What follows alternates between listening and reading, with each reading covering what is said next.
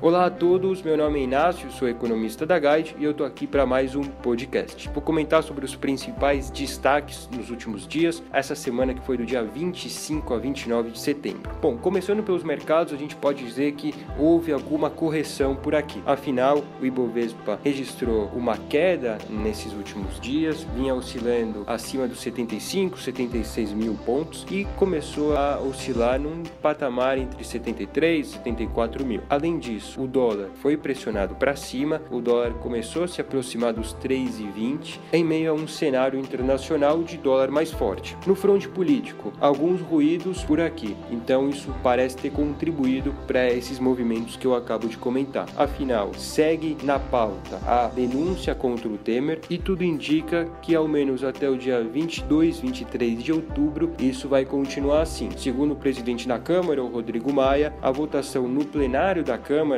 Ocorrerá até lá. Então, até lá também é difícil imaginar que a agenda de reformas avança e essa dificuldade em avançar nesse fronte também contribui para os movimentos dos mercados locais. Ainda no fronte político, dois pontos merecem atenção. Uma pesquisa CNI Bop mostrou um quadro bastante ruim para o presidente. Apenas 3% dos brasileiros o consideram como um governo ótimo ou bom. Além disso, apenas 6% desconfiar no Temer. Esses números têm ficado abaixo das últimas leituras, mostrando que o apoio ao presidente pode lhe custar caro no Congresso nesse momento de denúncia contra ele. O segundo ponto importante e que também mostra que o apoio ao Temer pode lhe custar caro veio precisamente da Câmara. Foi aprovada a chamada MP Moreira Franco. Em outras palavras, foi concedido o status de ministério à secretaria chefiada por ele. Além disso, foi também lhe concedido o foro privilegiado, lembrando que Moreira Franco está envolvido nessa denúncia junto com o Temer. O importante anotar aqui é que em torno de 46%